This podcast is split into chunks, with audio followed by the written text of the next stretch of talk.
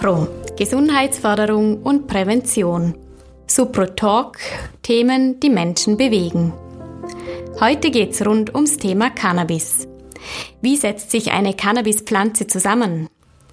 Was sind CBD-Produkte? Wie wirkt Cannabis? Und wie sieht es mit dem Konsum von Cannabis bei Jugendlichen in Vorarlberg aus? Ich unterhalte mich gleich mit dem Mitarbeiter der Supro, Christian Rettenberger, über dieses sehr interessante Thema. Mein Name ist Marlene Ronneck. Christian, ich freue mich, dass du uns heute etwas an deiner Expertise teilhaben lässt. Freue mich auch. Was mich gerade zu Beginn interessieren würde, ist ähm, Cannabis. Sagt man, ist ja nicht gleich Cannabis, sondern es gibt Marihuana, es gibt Hanf, es gibt Pot. Wie unterscheiden sich diese Produkte voneinander? Grundsätzlich ähm, muss man einfach sagen, wir reden hier über die Hanfpflanze oder auch Cannabispflanze. Cannabis ist einfach das griechische Wort für dieselbe Pflanze. Und bei ähm, Wörtern wie Marihuana, Pot, Gras, das sind eigentlich nur Produkte, Konsumprodukte der Pflanze. Und da gibt es einerseits das Marihuana, das bezeichnet die Blüten, die Blütenstände der weiblichen Hanfpflanze und auf der anderen Seite ähm, das Haschisch, ähm, das bezeichnet eigentlich das Harz der weiblichen Hanfpflanze. Ähm, und für diese beiden Dinge zum Beispiel gibt es auch noch Szeneausdrücke. Also Marihuana ist bei uns auch bekannt unter Gras oder Weed oder Pot. Ähm, und Haschisch äh, ist auch bekannt, äh, beispielsweise Unterschied. Also das sind alles verschiedene Szeneworte für eigentlich dieselbe Dinge, für Produkte der Cannabispflanze. Jetzt ist es so, der Konsum von Cannabis ist in Österreich illegal. Ähm, jetzt stand ich letztens im Supermarkt, wollte ein Öl kaufen und lese Hanföl. Dann gehe ich zum Brotregal. Da gibt es mittlerweile auch schon ein Hanfbrot.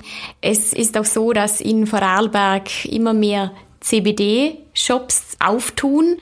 Ähm, und hier sind diese Produkte ja legal zu kaufen. Wie unterscheiden sich solche Cannabis-Produkte von illegalen Substanzen? Ja, ähm, das ist ein sehr, zum Teil ein komplexes Feld, aber es ist eigentlich so, äh, die Hanfpflanze ist ja eine Pflanze wie, äh, äh, oder wo ich Öle bekomme oder andere Produkte wie andere Pflanzen auch, seien es Sonnenblumen oder Raps, das ist schon mal das eine. Ähm, das, was verboten ist bei uns oder was vom Suchtmittelgesetz in Österreich erfasst ist, ist nicht die Hanf- oder Cannabispflanze per se, sondern es geht um einzelne Wirkstoffe. Ähm, bei der Wirkstoffe der Cannabispflanze reden wir von sogenannten Cannabinoiden. Inzwischen hat man über 100 davon charakterisiert. Ähm, und es geht eigentlich um die wichtigsten zwei, äh, die man aktuell immer wieder hört oder über die immer wieder geredet wird. Das ist einerseits das THC, das Tetrahydrocannabinol und andererseits das CBD, das Cannabidiol. Und das, was in Österreich erfasst oder verboten ist, äh, ist das THC. Also es ist nicht die Hanfpflanze per se illegal, sondern nur der Wirkstoff Tetrahydrocannabinol. Das erklärt auch, warum, wenn dieser Wirkstoff nicht drin ist, dann sind Hanfprodukte nicht illegal. Ist es dann so, dass in diesen CBD-Produkten kein THC enthalten ist? Sollte äh, keiner bis fast keiner sein. Also da gibt es einen gesetzlichen Grenzwert und der liegt bei 0,3 Prozent, also fast nichts. Also nochmal zusammengefasst, immer wenn der Wert bei 0,3 liegt oder darunter, dann sind die Produkte legal. Genau. Wie wirkt denn CBD? Also es gibt einige positive Wirkweisen, die am CBD zugeschrieben werden. Zum Beispiel angstlösend, leicht relaxierend, also leicht entspannend, leicht schmerzlindernd, entzündungshemmend, antipsychotisch. Ich würde es da einordnen, ähnlich dem Baldrian. Okay. Und ähm, wie wirkt jetzt THC? Weil auch das kann ja eine beruhigende Wirkung genau. haben. Da muss man unterscheiden zwischen der akuten Wirkung, also die berauschende Wirkung, ähm, und generell muss gesagt werden, Substanzwirkung ist immer subjektiv. Also das kann sich für Person A anders anfühlen wie für Person B. Aber ähm, dem Tetrahydrocannabinol ähm, kann, schreibt man so zu, es wirkt leicht euphorisierend, äh, es kann sehr lustig werden. Also Menschen berichten oft, dass sie lachen, Lachflash bekommen. Äh, es wirkt entspannend, ähm, es, ähm, sensorische Reize können intensiviert werden, also das können Geschmacksreize sein oder Musik aber auch die kognitive Leistungsfähigkeit nimmt ab. Also in der akuten Wirkung, ähm, die Aufmerksamkeit ist sehr sprunghaft, man wird vergesslich, diese Dinge. Ähm, ein anderes Feld sind dann die Langzeitfolgen. Also was sind Langzeitwirkungen bei Menschen, die ähm, über längere Zeit Cannabis konsumieren? Ähm, dort ähm, lässt sich beobachten, ähm, auch im kognitiven Feld, dass zum Beispiel die Gedächtnisleistung abnimmt, ähm, die Aufmerksamkeitsfähigkeit abnimmt. Es gibt auch Untersuchungen, die sagen, es hat Auswirkungen auf die Intelligenz. Das würde ich jetzt so nicht behaupten.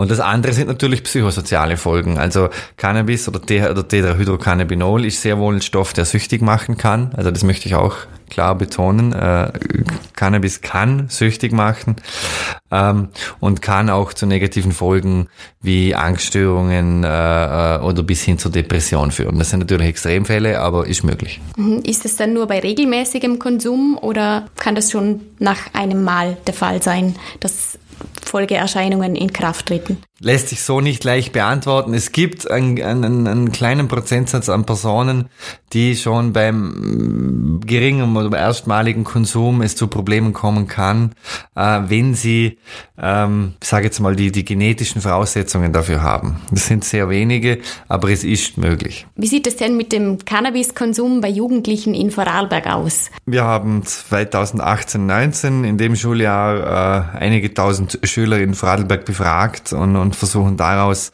äh, Zahlen für, für die Supro zu bekommen. Wenn ich das anschaue, lässt sich feststellen, dass über 50 Prozent der männlichen 18-Jährigen es zumindest schon mal probiert haben. Cannabis. Also über die Hälfte der 18-jährigen Burschen haben schon Cannabis probiert.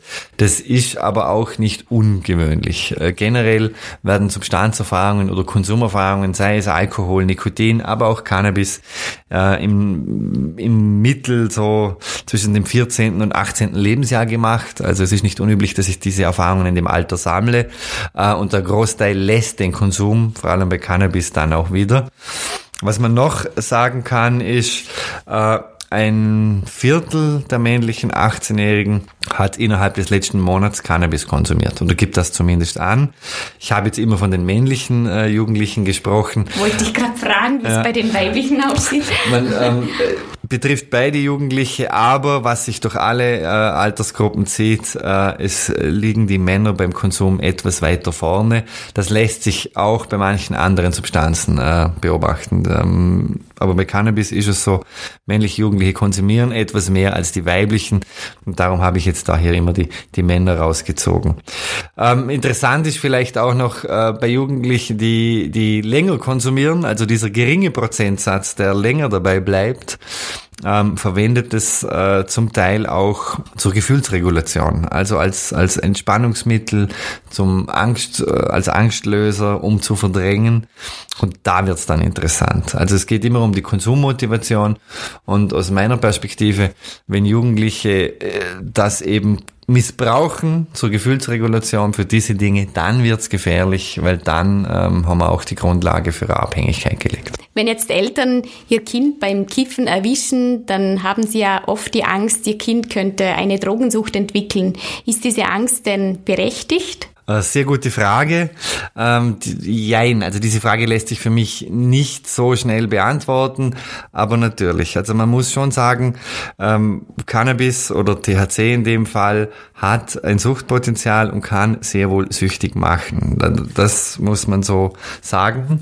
Ähm, auf der anderen Seite ist es aber auch ähm, nicht unüblich, dass man Konsumerfahrungen auch mit Cannabis als Jugendliche macht und der Großteil entwickelt keine Abhängigkeit.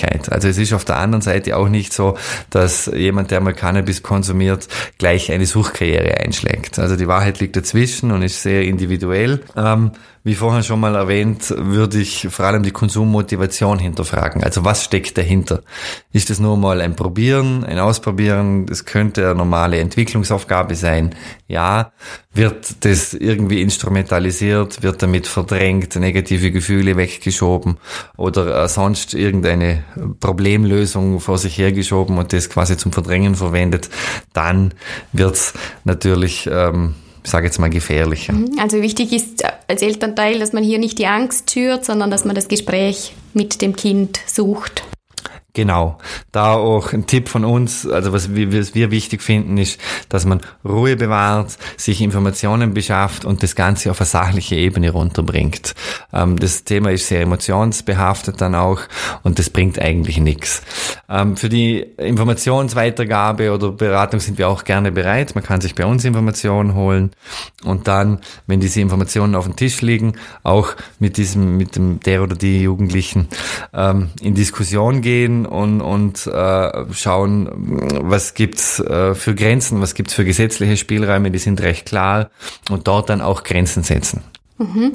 Sollten Sie sich ähm, für ein Beratungsgespräch interessieren, dann können Sie sich gerne unter 05523 54941 bei uns telefonisch melden oder uns eine E-Mail schreiben an info@supro.at.